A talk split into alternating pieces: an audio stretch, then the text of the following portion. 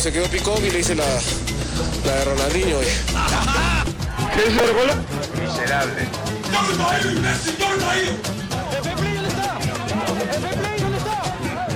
Ah, soberbios, soberbios. ¡Ándate a la reputa que te parió, huevón! ¿Qué te La humildad, la humildad. Un día voy a comer una, una carapulga con sopa seca.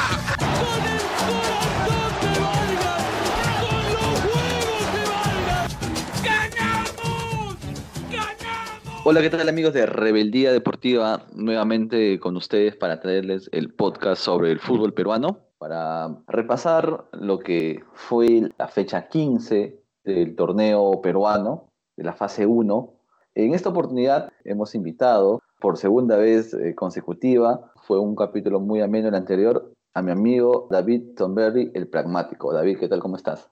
Hola Luis, gracias por invitarme nuevamente y que se cuiden José y Jesús porque ya me estoy sintiendo muy cómodo, me estoy aburguesando acá en mi sillón en primera nomás.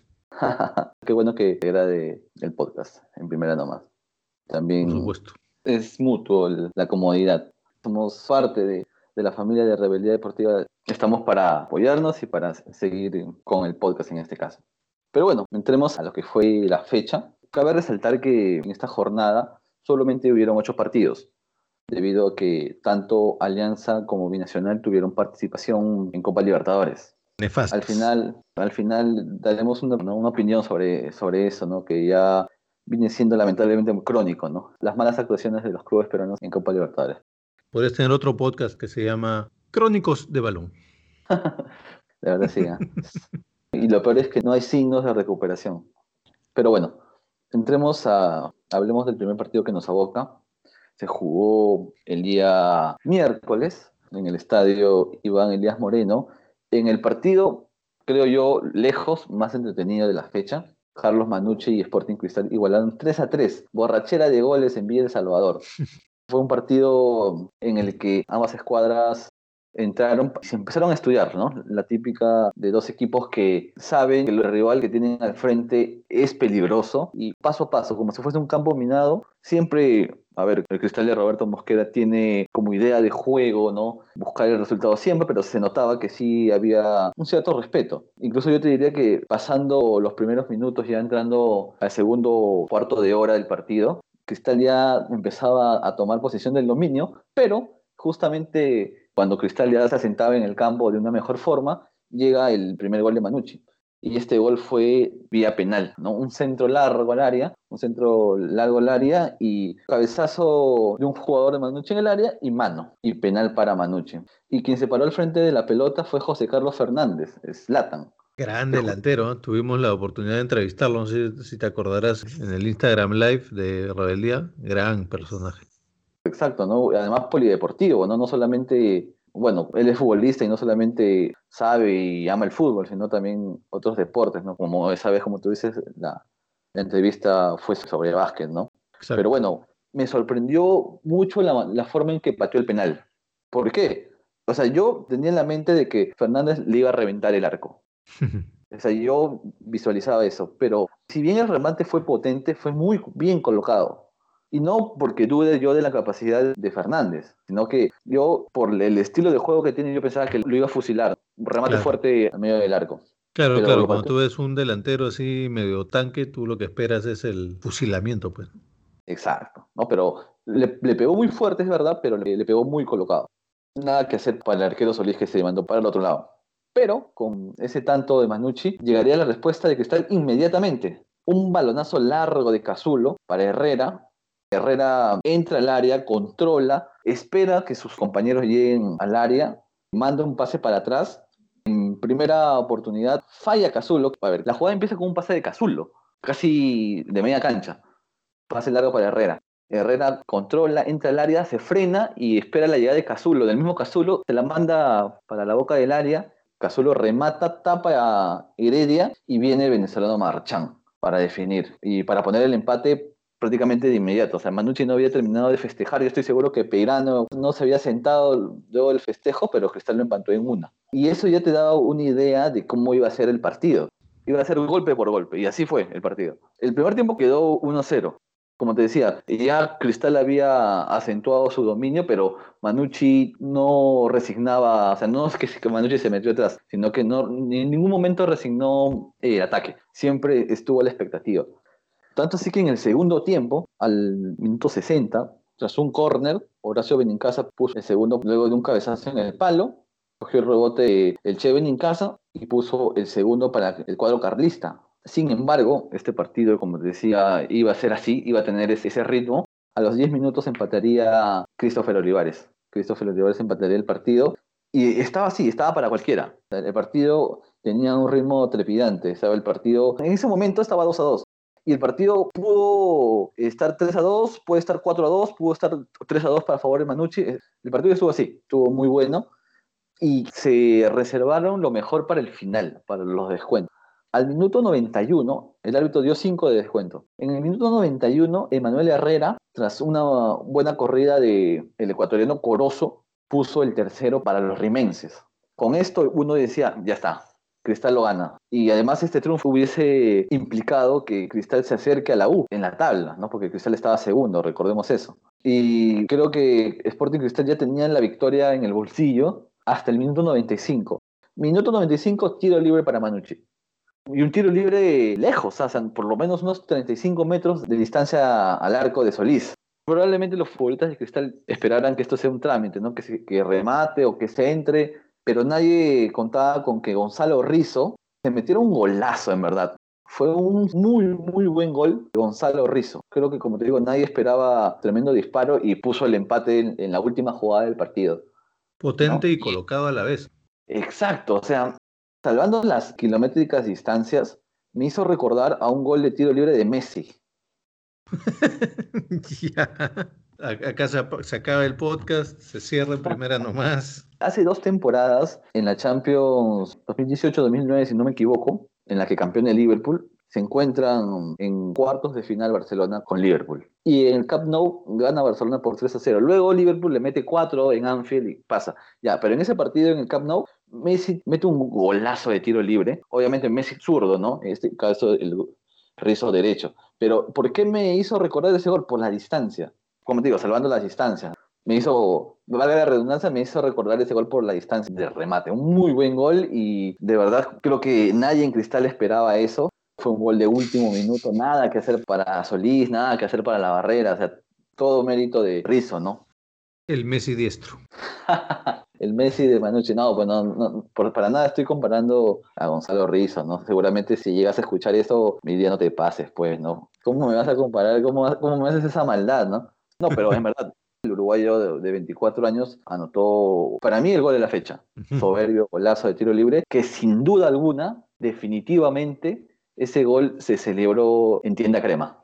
Ah, claro, claro. Yo diría que este partido fue un poco el partido de ineficiencias con eficacias, porque ¿a qué me refiero?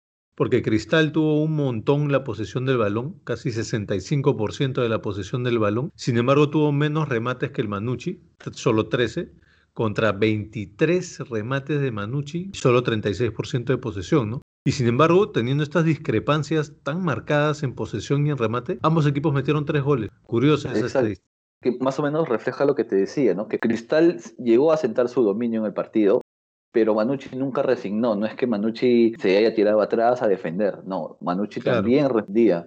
Eh, como te digo, fue un golpe a golpe. Pero Cristal tradujo ese dominio en posesión de balón, pero no tantos remates al arco pero sí con mayor efectividad en esos remates a largo. Y Manucci, esa rebeldía, digámoslo así, de no dejarse ganar tan fácilmente, lo tradujo en, volumen de remates a largo, pero con menos precisión, ¿no? Porque de esos 23 solo metieron 5 al arco y solo 3 fueron gol efectivamente, ¿no? Me parece bastante curioso esa, esa dicotomía en la data. Claro, curiosidades que puede tener un partido de fútbol. Y cabe señalar algo que ya se viene, viene siendo una constante a lo largo de las fechas. Sporting Cristal como lo mencionaba el episodio anterior, era uno de los equipos que más pelea le podrían hacer eh, en el papel a Universitario, ¿no? Por darle casa a la U, junto por ahí a UTC. Creo yo era a los que los veía más fuertes, pero Sporting Cristal ha demostrado que es un equipo que mete muchos goles, tiene la capacidad de ser muy efectivo a la hora de anotar, tiene la facilidad de hacer muchos goles, pero también tiene el déficit de que le hacen muchos goles. A Sporting Cristal le marcan constantemente. Claro. Y por lo general es muy complicado tener una regularidad. O- A ver, cuando un equipo que tiene estas características que te digo, Sporting Cristal, pero atrás, no es que sea una mazamorra, ¿ya? no es que defienda mal, pero le hacen muchos goles. Pero, por ejemplo, creo que sí está acorde un poco con la tradición. Digamos, si hablamos de los tres grandes del fútbol peruano, la tradición dicta que Alianza mete muchos goles, la U recibe pocos y Cristal está como que al medio, ¿no? Recibe más o menos, pero mete también bastantitos, ¿no? Es, es un poco el lugar intermedio de, la, de los grandes del fútbol peruano, digamos, ¿no? Sí, bueno, creo que eso en los últimos años ha cambiado notablemente, diría yo. Incluso te diría que en el último tiempo el que supo defender mejor es Alianza, con Bengochea. Con Bengochea, claro. Y Cristal es el que sí ha sido el que ha tenido, por así decirlo, un poder ofensivo más notorio y más importante en las últimas campañas. Y la U como que ha sido el equipo que oscilaba, ¿no? Ni, un- ni lo uno ni lo otro. Sí, no, por ejemplo, no, por ejemplo, a ver, la campaña pasada Universitario defendía bien con comiso, pero le faltaba gol. Esta Claro. temporada ha encontrado, y explica porque está primero, ha encontrado ambos, ya vamos a hablar de la U, pero para cerrar lo de Cristal, creo que con este partido Cristal ya recién muchas chances de llegar al primer puesto, ¿no? De, de igualar a la U o pasarlo. Va a ser muy complicado, porque incluso más adelante veremos los, los demás resultados. En esta fecha, todos jugaron para la U, por así decirlo. Sus rivales directos no sumaron, no ganaron, y la U lo hizo. Y por eso creo que eh, Roberto Mosquera ya tendrá que, bueno, nunca se da por, creo yo, ¿no? Nunca se por concluido, siempre hay que pelear hasta el final, pero ya está muy complicado. A falta de cuatro fechas tendrían que darse muchos resultados que, como están las cosas, es muy improbable. Pero igual, yo creo que Cristal tiene un poderío importante en ataque, ¿no? Y Manucci, Manucci ha sabido ser un equipo con un rendimiento bastante bueno, regular, aceptable. A ver, Manucci también le robó un empate universitario, ¿no? Creo que ha demostrado que calladito, sin muchos aspavientos, puede ser también un equipo importante. Y vamos a ver en lo que falta de la apertura y en lo que viene de la fase 2, cómo puede dar pelea, ¿no? A ver si pelea el título o si de por ahí, no sé, pues un tercer cupo de Libertadores o un torneo internacional. Pero yo creo que Manucci tiene para dar bastante, ¿ah? Porque también tiene jugadores importantes de, de experiencia. Sí, tiene un plantel interesante. Pero bueno, eso fue el partido de Sporting Cristal y Carlos Amanucci, ¿no? Un partido bastante entretenido para los amantes del fútbol peruano, ¿no? Creo que es saludable eh, ver un partido así, entretenido, ¿no? Porque siempre se acusa al fútbol peruano de que no, que es aburrido, que es poco nivel. No, este partido estuvo bueno, estuvo buen ritmo, esa palabrita también que está muy usada, fue intenso, fue un buen partido. Fuera del resultado, y, y creo que, como te digo, yo saludo que haya más partidos, espero que haya más partidos así en adelante en el torneo.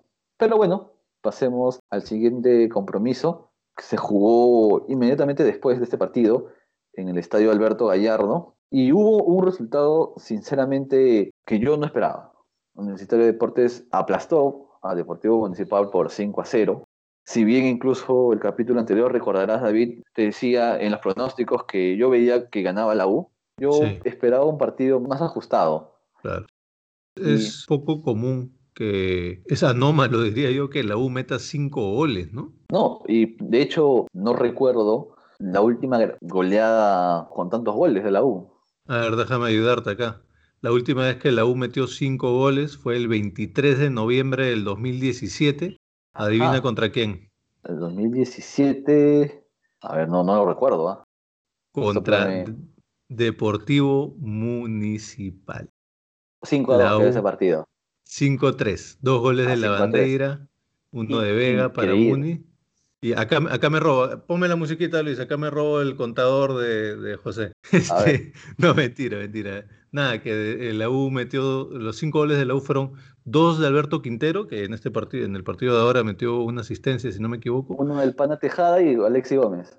Y- dos de Alexi Gómez. Ahí está, Alexi está bien ahí con la tarea, ¿eh? está bien, aplicadito. No, aplicadito. tarea, tarea no. Fui a ese partido, no lo recordaba. Ajá, ahí está, Estuve entonces en el contador partido. eres tú hoy día. Cuéntate la experiencia de los cinco goles de la U. Fui a ese partido, fue en la noche en el Nacional, fue un día de semana, saliendo de la chamba, me acuerdo que fui en camisa, todo. Fue un, un partido entretenido, muy entretenido, que Universitario al final lo termina cerrando, recuerdo con un gol de Alexi Gómez. No, o sea, eso, eso más que nada, ¿no? Este sí fue, eh, o, sea, a diferencia del de ahora, el del 2017 fue más reñido, ¿no? Porque la U se puso Exacto. adelante, Muni empató, la U se adelantó otra vez, Muni empató, la U volvió a adelantar, Muni empató, y recién en el minuto 78 ya Alexi Gómez metió el gol que los puso adelante definitivamente, y ya en el minuto 90 cerró Quintero el quinto, el 5 a 3, ¿no? Exacto. definitivo.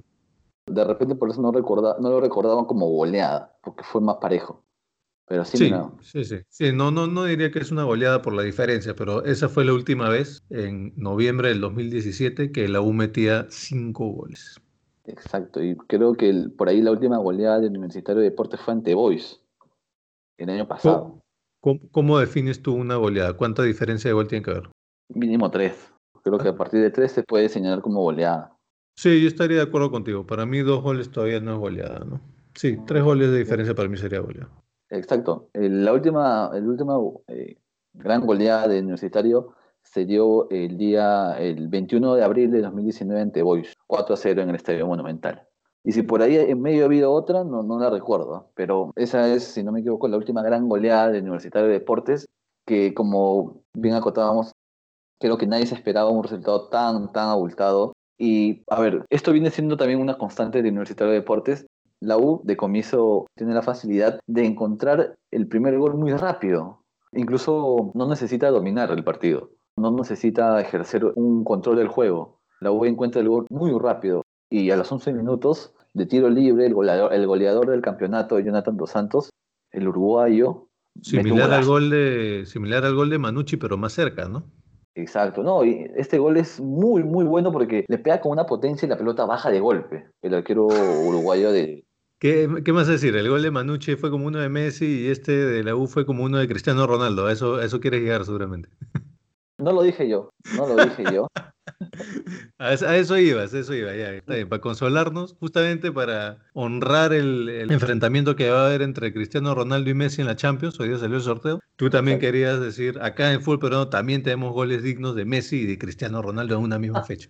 No, pero el símil no está tan alejado, en verdad, porque la pelota hace un efecto, una parábola muy parecida a la que suele hacer Cristiano Ronaldo cuando patea a los tiros libres. Tuvo esa potencia y, y bajó de golpe. Y en verdad fue un, un muy buen gol. Creo que el, de- el de Manucci fue mejor por la distancia y todo. Pero este Por la trascendencia, ¿no?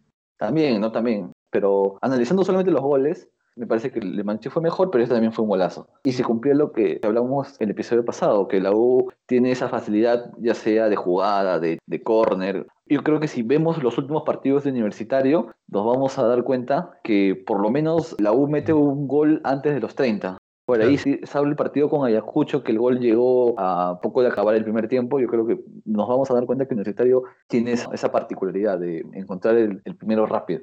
Yo te diría que más que ese primer gol de Dos Santos, más me gustó el segundo, Lucina, el de Alonso, por cómo la empalma siendo un central. Ese creo que me gustó más.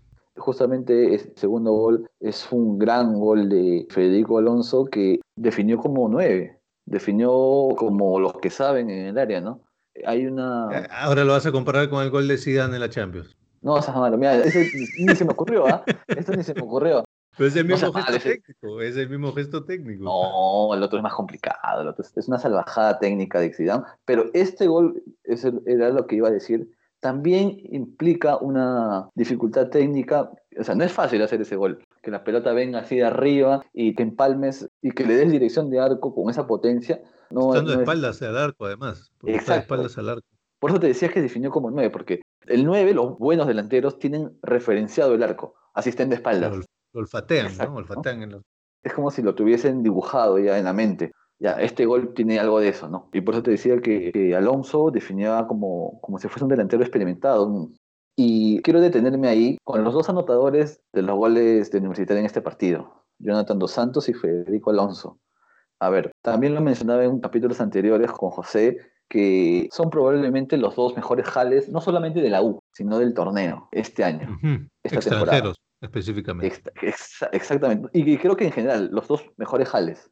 No, yo te diría que la mejor dupla de jales extranjeros de la U en, en mucho, te- en mucho tiempo, ¿no? Porque hubo un largo periodo en que la U, no solo la U, es un pecado de muchos clubes peruanos, se traen extranjeros que no marcan la diferencia, ¿no? Y la U ha sido uno de, de esos culpables. Quizá uno por ahí, ¿no? Bueno, Quintero ya lleva tiempo en el club y eso obviamente habla bien de su desempeño. Obviamente Germán Denis fue tan bueno que le duró poco el tiempo en el campeonato peruano, pero que se hayan traído una dupla en los puestos clave, uno atrás y uno adelante, yo no lo recuerdo en buen tiempo, ¿no? Exactamente, has llegado al punto que quería tocar. Para que un equipo ande bien, tenga un buen rendimiento, es básico tener una buena base, valga la redundancia. Si tienes tú buen arquero, buen central y buen delantero, ya tienes solucionado varios problemas. Sí, o sea, una buena columna vertebral, diríamos. Exactamente. Y yo creo que Universitario de Deportes esta temporada le atinó a los Jales en dos posiciones que son claves.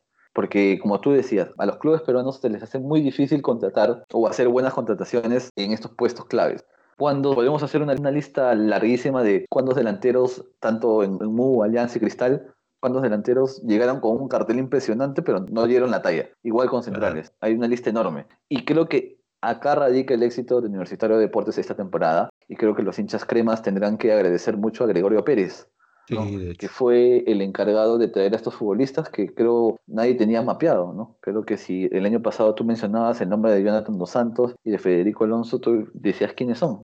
Pese, a que son, pese que son futbolistas uruguayos, no los teníamos muy referenciados, tampoco porque no seguimos mucho el fútbol uruguayo, ¿no? Pero mira. Ahora, por ejemplo, ¿tú con quién te quedarías? ¿Con Germán Denis o con Dos Santos? A ver, lo que pasa es que Germán Denis llega al Perú específicamente Universitario de Deportes, ya con una trayectoria hecha, ¿no? O sea, el mejor Germán Denis no hubiese podido llegar a la U, porque, el mejor, porque el mejor Germán Denis jugaba en Italia y fue capitán en su equipo en el Atalanta, si mal no recuerdo. Germán Denis llegó acá a los 36 años, ya en, el ocaso de su carrera, pero a ver, de jugar fútbol no te vas a olvidar, ¿no? Y el tipo tenía categoría, ¿no? Claro. Pero yo me quedo con Dos Santos. Ajá, más completo. exacto, es más completo, ¿no? Porque Germán Denis era más referencial, era más estático también. Este tiro libre no te lo metía Denis, pues, ¿no? Exacto, ¿no? O sea, Jonathan Dos Santos ha demostrado que tiene un repertorio más grande, ¿no? Definidor, goles de cabeza, de tiro libre, aguanta muy bien la pelota, es un 9 que tiene un buen despliegue físico, ¿no? Presiona mucho. La U es un equipo que presiona, tiene una presión muy alta y el primero que presiona es él. Es el primer defensa, digamos. Exactamente, te muestra que el tipo físicamente no solamente está bien, sino que tiene, por así decirlo, esa capacidad, ¿no? ese despliegue. Entre esos dos yo me quedo con Jonathan Dos Santos, ¿no? Creo que es de los mejores delanteros que ha llegado en el fútbol peruano, ¿no? Por ahí podríamos mencionar a, Emanuel Herrera, ¿no? Creo que todavía es el, mejor nueve que creo que ha llegado en los últimos años, ¿no? Pero por ahí también está Jonathan Dos Santos. Está cumpliendo una gran campaña. Pero bueno, Ahí el único punto un poquito negativo que quería yo es que está, le está yendo tan bien a Dos Santos que no le está dando lugar a que aparezca un poquito, aunque sea Alexander Zúcar, ¿no? Y viendo un poco la repetición del partido, qué ganas que tiene Zúcar de meter un gol, pero no, no la logra invocar. Hubo un par de, un par de ocasiones ya por los minutos finales, pero sí, pues es complicado tener a un 9 que viene tan derecho con el gol. Es el goleador del campeonato obviamente es el, titular indiscutible y Zucker cuando entra se le nota esa ansiedad y eso creo que le está jugando en contra. Se nota que le pican los pies por anotar. Puedes ver en la cara cómo está deseando que entre esa pelota, pero no. Exacto. E incluso en la casa tiene a su hermano que también le está yendo bien en Muni. La verdad, cierto. Aunque no también en este partido, pero bueno. Y no creo que eso le genere malestar, no a su hermano, definitivamente, pero tú como futbolista, como tú dices, debe tener esas ganas de, anotar un gol también, ¿no? Y, te piden el poder eh, ser importante, ¿no? Pero bueno. él también quiere destacar. Exacto. Y yo creo que con el segundo gol, porque nos quedamos ahí de Universitario de Deportes, ya la reacción de Muni fue nula, pues, ¿no? O sea, Muni nunca le dio pelea a la U. Como fue como que ya, bueno, 2-0, ya me ganaste, tiro la toalla, ¿no? Voy a intentarlo un poquito, me curo un poco como en el boxeo, ¿no? Ya me estás pegando, me tapo un poco, si puedo te golpeo un poquito, te empujo, te abrazo, pero... Qué buen símil, ¿eh? Como no está acá este José. O sea, básicamente Muni intentó abrazar nomás sí, a la para que no lo golpeara tanto. Qué buena. Y el puntazo final, ya creo, donde Muni ya definitivamente queda ya al borde del knockout fue el tercero, ¿no? Que llegó al final del primer tiempo, ¿no? Jesús Barco, que en la repetición se ve que está en offside. Es un offside fino porque es una jugada en la que Jover remata, que hay un peloteo en el área, pero sí está en offside. Hay un es un offside fino que con VAR se ora. Estoy de acuerdo contigo, para mí también fue offside. Pero justamente Barco en la jugada anterior falló un gol, ¿no? Y esta vez sí pudo concretar, se le abrió el arco a Jesús Barco, ¿no? Y ya el segundo tiempo fue un trámite. Creo que aparte del autogol de Aguilar, ¿no? Tras una jugada de Chiquitín Quinteros y el quinto de Alejandro Hover de penal, creo que lo más resaltante en Muni fue la salida de Vilca, ¿no? ¿Qué tal despedida? Exacto, porque se conjugaron muchos factores que al chico se quebró el chico. Cuando sale la cámara, la transmisión, enfoca a Vilca y Vilca estaba llorando. Como sabes, esta semana se anunció que Newcastle compró a Vilca, que Vilca se va para Inglaterra. Creo que esta situación, ¿no? Ser su último partido común, ¿no? El último partido con sus compañeros, su último partido en el fútbol peruano, también la incertidumbre de, lo que viene, ¿no? Cómo le irá en el fútbol inglés, todas esas cosas, ¿no? La goleada, una despedida amarga. Hicieron que este chico, este buen volante, es un muy buen jugador, hay que seguir a Vilca. Creo que esta experiencia en el fútbol extranjero le va a venir perfecto. Incluso fue convocado para los, los primeros entrenamientos de la selección. Este chico tiene 21 años. Tuve la oportunidad de, antes de que pasara todo esto de la pandemia, de verlo en cancha, en el partido ante Alianza y después en el partido que Muni le gana a Cantolao, en el Estadio de San Marcos. Y es un muy buen jugador. Es un jugador que entiende el juego y que se atreve, tiene una confianza. Parece un futbolista que tuviese pues una carrera de 8 años, de 10 años en el fútbol. Tiene una personalidad para jugar que es importante. Sí, totalmente. Y bueno, el Universitario de Deportes venció por 5-0 al Deportivo Municipal. Y con esto se mantiene en la punta y como te decía anteriormente, no solamente ganó, sino que sus más cercanos perseguidores no ganaron. Y eso le ha favorecido tremendamente repasemos lo que ha sido el resto de la fecha, David. A ver. El día martes, Cantolao y Carlos Stein empataron 2 a 2 en el estadio Iván Elías Moreno.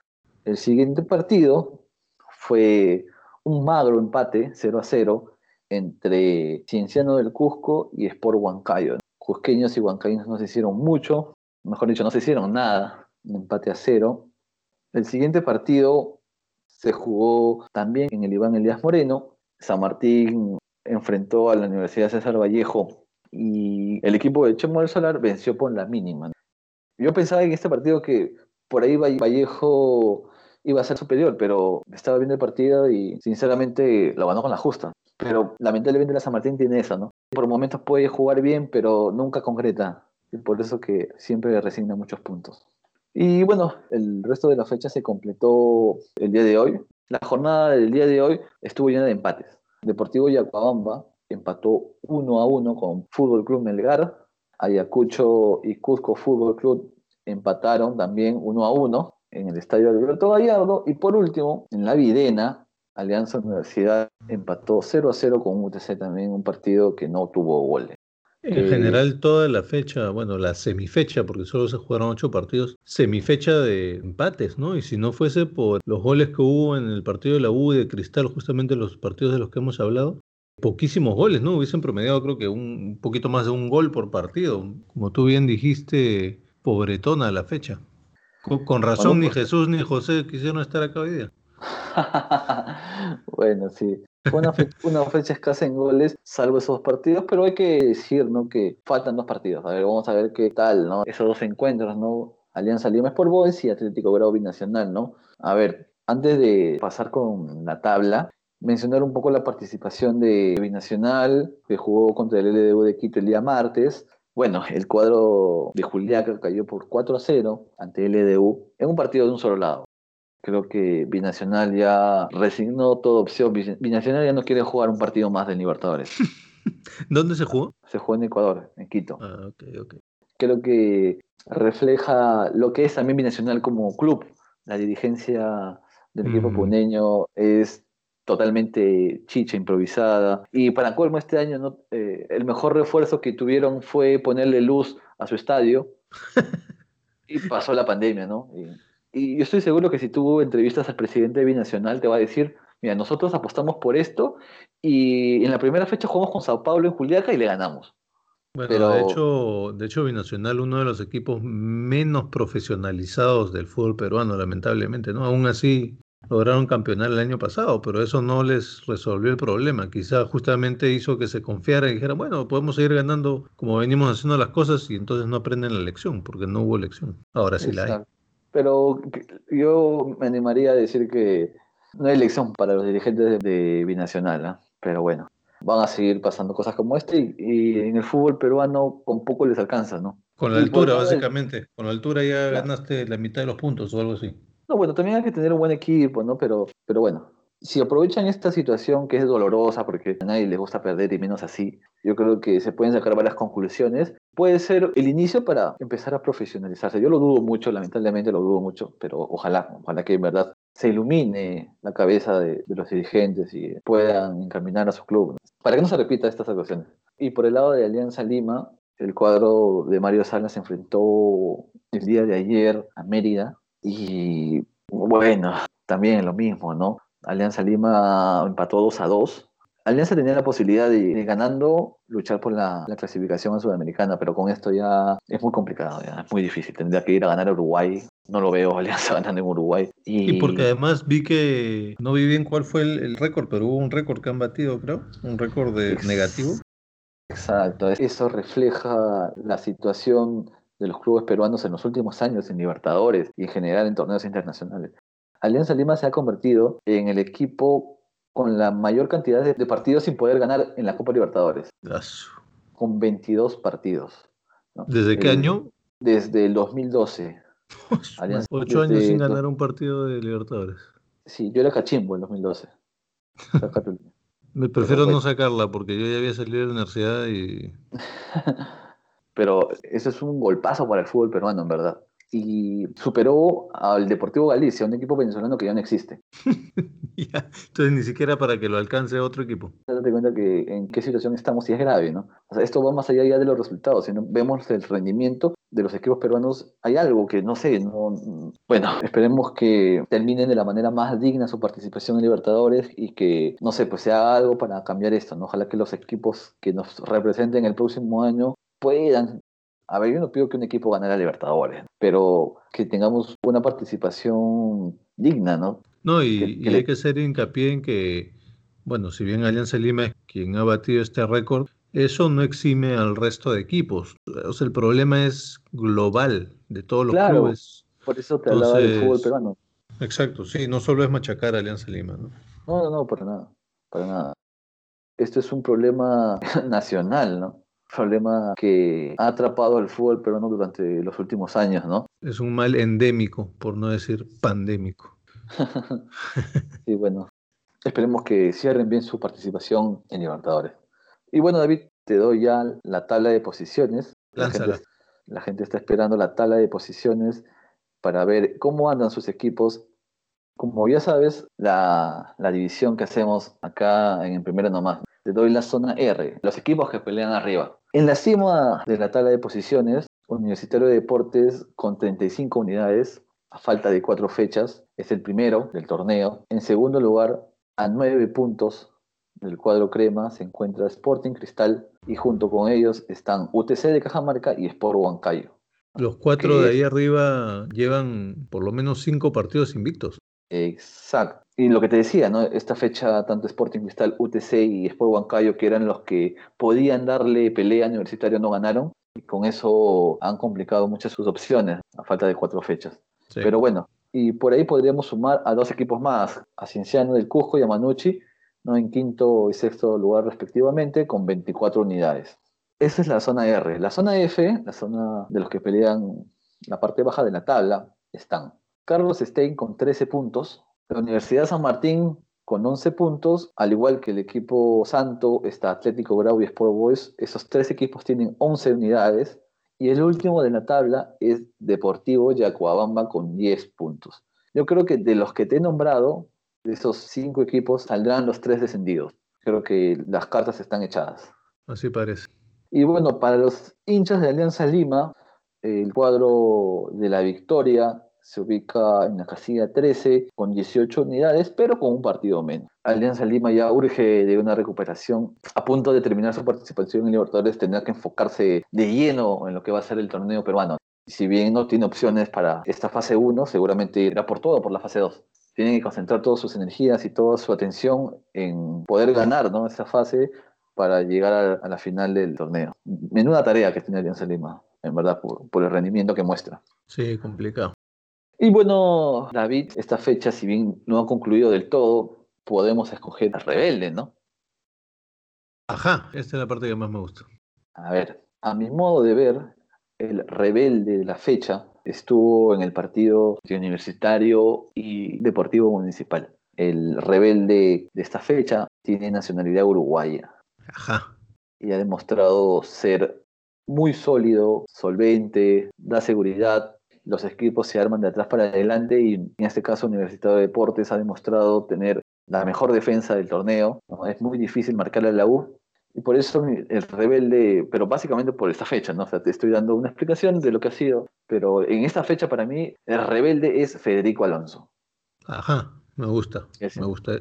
Yo te daría una mención honrosa, le daría una mención honrosa a Rodrigo Vilca justamente porque no está mal mostrar tus emociones, no está mal llorar, también es de rebeldes demostrar tus emociones y obviamente está yendo a representarnos a una de las ligas más competitivas del mundo, así que aprovechamos para desearle la mejor de las suertes y que nos represente a mucha honra, por favor. Exactamente, la mejor de las suertes para Rodrigo Vilca, que a mi modo de ver llega a la mejor liga del mundo. Ajá. Eh, el ex equipo del gran Alberto Solano lo acogerá. Se dice que lo van a prestar para que gane rodaje y luego seguramente, según ese rendimiento, podrá sumarse al cuadro de las urracas. El mejor de los éxitos para el chico Rodrigo Vilca, desde acá, desde Rebeldía Deportiva. Todas las vibras para él. Que vaya y que demuestre rebeldía. Exactamente, David. Y bueno, para ir cerrando el episodio, pasemos a la programación de la siguiente fecha, la fecha 16, donde creo yo se va a definir muchas cosas. A ver, pasemos a dar la programación de la fecha 16. En este caso, Jesús me mandó sus pronósticos para esta fecha y tengo entendido que José habló contigo, creo que lo vas a representar, ¿no, David? Sí, el profe Barrera ha decidido hacerme salir del banquillo y entonces Ajá. yo en esta ocasión voy a representar sus pronósticos, pero obviamente con mi punto de vista. Así que bueno, lo siento mucho, José. A ver, empecemos entonces. La fecha 16 arranca el viernes 2 de octubre, día de mañana. Esto está siendo costumbre ya. Acaba una fecha e inmediatamente inicia la otra. A las 11 de la mañana, esto también ya es habitual, en el Estadio San Marcos. Esta fecha se juega en plenitud en el Estadio San Marcos, lo que me parece algo no muy bueno.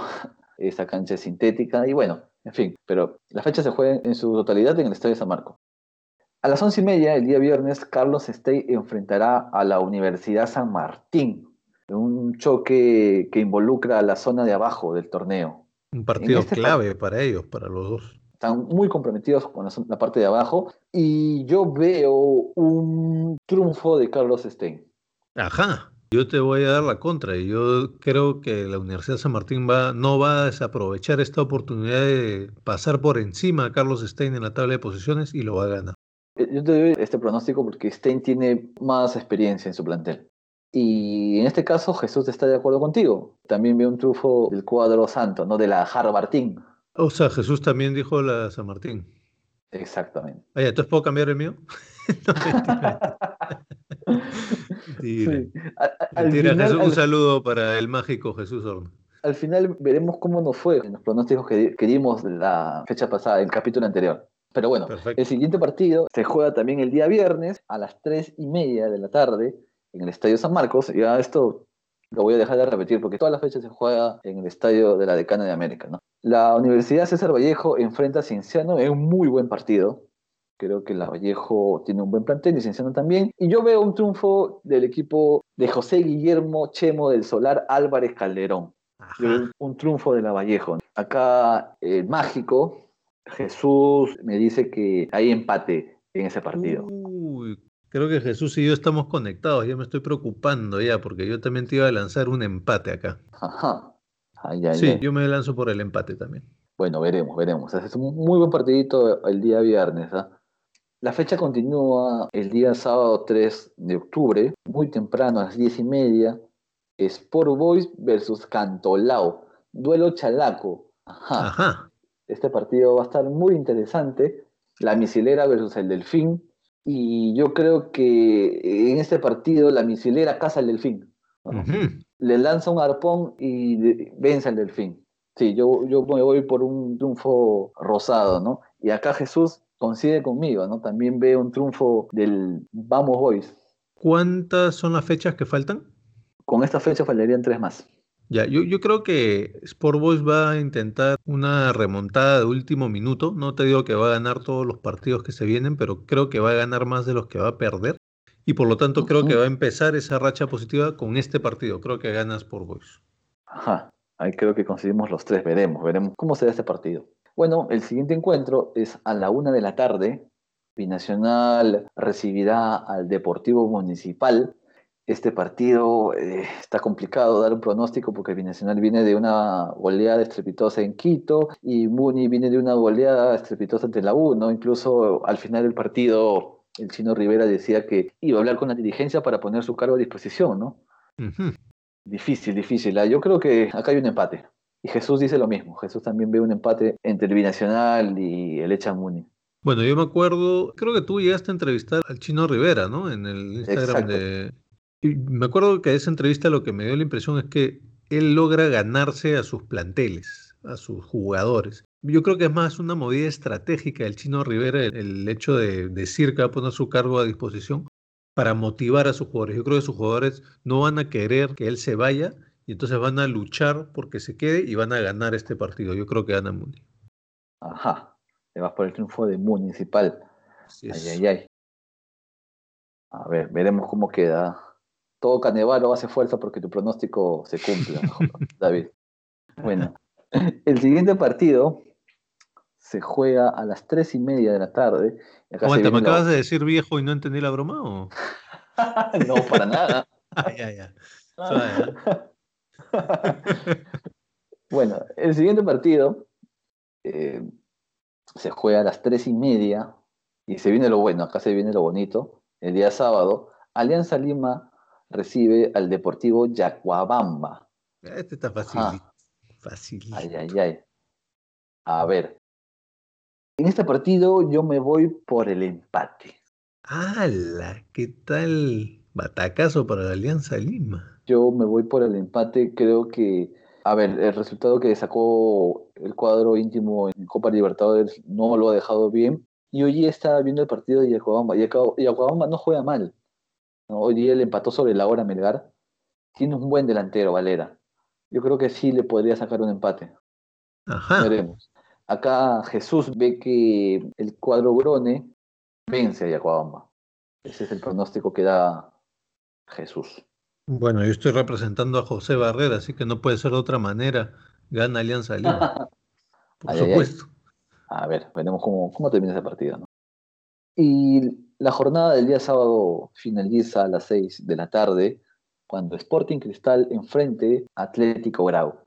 En este partido yo veo triunfo del cuadro del gran Roberto Mosquera. Yo creo que tras el empate, Mosquera va a utilizar su verba florida para cambiarle de cheque a sus jugadores.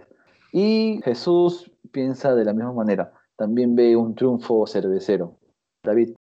Sí, yo también le voy a ir a, Sporting Cristal. Obviamente hay una gran diferencia de planteles entre Sporting Cristal y Atlético Grau. Y creo que eso va a sustentar una victoria sin problemas de, los rimenses. Ajá, bueno, veremos cómo queda este partido. dos buenos partidos el día sábado, Alianza Lima y Sporting Cristal. Pero bueno, la fecha continúa el día lunes, el día domingo no hay fútbol, pese a que ya no, ya no hay toque de queda los domingos, sigue sin haber fútbol los domingos. Pero bueno, la fecha continúa el día lunes, temprano, Cusco Fútbol Club y Carlos Amanuche. En este partido le voy al triunfo del cuadro carlista. Los trujillanos creo que vencen a Cusco Fútbol Club. Eh, Manucci viene muy bien. Y por lo visto, esta fecha eh, me ha tocado conseguir mucho con Jesús. Jesús también ve un triunfo del cuadro de Peirano. Bueno, acá yo voy a coincidir con ustedes porque Cusco Fútbol Club tiene una cantidad de goles en contra digna de... Bueno, ahorita Cusco Fútbol Club está en el puesto 12 de la tabla, pero sus goles en contra son dignos de estar entre los cinco últimos. Y ahí entonces creo que hay algo que no, no estamos viendo o no se está cumpliendo y creo que la estadística se va a cumplir, ¿no? Que, que reciban tantos goles en contra no es buen augurio. Entonces, el Manucci, más ya lo decíamos, Manucci tiene un plantel interesante, lo estábamos diciendo al inicio, creo que Manucci gana. Ajá. Ahí eh, hubo una coincidencia total, ¿no? Pero bueno, veremos cómo queda ese partido. A la una de la tarde, Melgar enfrentará a Ayacucho Fútbol Club. A ver, en este partido yo veo un triunfo de Ayacucho. Veo De que Ayacucho. Exacto. Melgar viene remando, pero es muy intermitente, viene mal Melgar, pese al gran plantel que tiene. ¿no? Y hasta ahora no se ha anunciado a, a su técnico tras la salida de Bustos. Está como interino Marcos Valencia, pero no se ha anunciado, a menos que sea el, el camanejo Marcos Valencia, ex Alianza Lima, sea el que asuma el cargo. Pero bueno, yo sí veo un triunfo de Ayacucho. En cuanto a Jesús, el mágico ve empate de Ajá. tablas en este partido. Y ¿Tú yo crees? sí sigo el ejemplo de Jesús. A mí también me huele a empate. Yo también voy a decir que empatan Melgar y Ayacucho. Ay, ay, ay, veremos, veremos. A ver si continúan los empates en esta fecha 16, ya que en la 15 ha habido varios empates. Bueno, la fecha continúa, todo esto el día lunes 5 de octubre. A las 3 y media, Sport Huancayo recibe Alianza Universidad de Huánuco. Es un partido interesante y yo me decanto por el triunfo de Huancayo. Creo que el equipo de Wilmar Valencia vence al equipo de Ronnie Rebollar. En este caso, la magia de Jesús lo hace avisorar un empate también. Ambos hermanos Valencia están dirigiendo al mismo tiempo. Qué, qué bonita coincidencia.